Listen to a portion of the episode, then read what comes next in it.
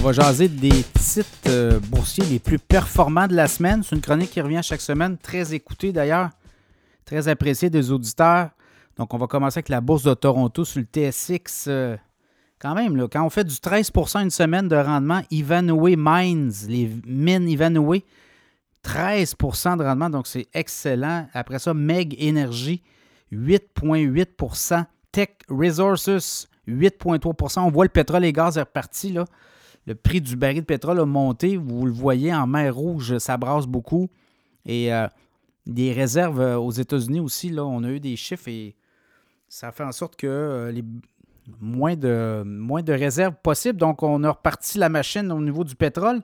Je regarde ARC Resources 5,4% J'étudie Cenovus Energy 6,3% Brookfield 5,4% OpenTex 5,2 Fairfax Financial 4,5 Power Corporation 4,3% Manulife 4,2 Manulife, j'en ai parlé dans l'infolette récemment.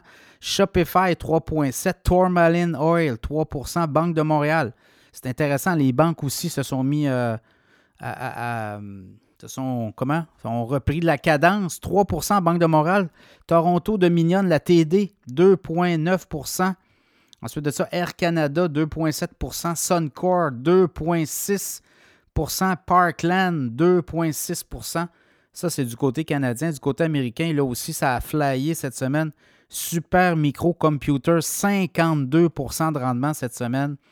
Ensuite de ça, AS ML, ADR, 16,7% Netflix, 15,8% Netflix, des chiffres incroyables. United Rentals, 15,7% IBM, 14% de rendement cette semaine. Western Digital, 12,6% American Airlines dans l'avion, 11% AMD, les microprocesseurs, 10,9% LAM Research, 10,2% Alibaba, 8,5% Nvidia 7,9% et c'est comme ça. Broadcom 7,6% Caterpillar 6,7 Comcast 6,4% Donc c'est un peu ça. Les, euh, donc on voit pétrole et gaz, les financières au Canada se sont remis en marche et du côté américain, l'informatique, les techs, les technos, puis les microprocesseurs, les, euh, les fabricants de cartes graphiques sont en feu. Donc c'est un peu les titres les plus populaires au cours euh, de la dernière semaine à la bourse.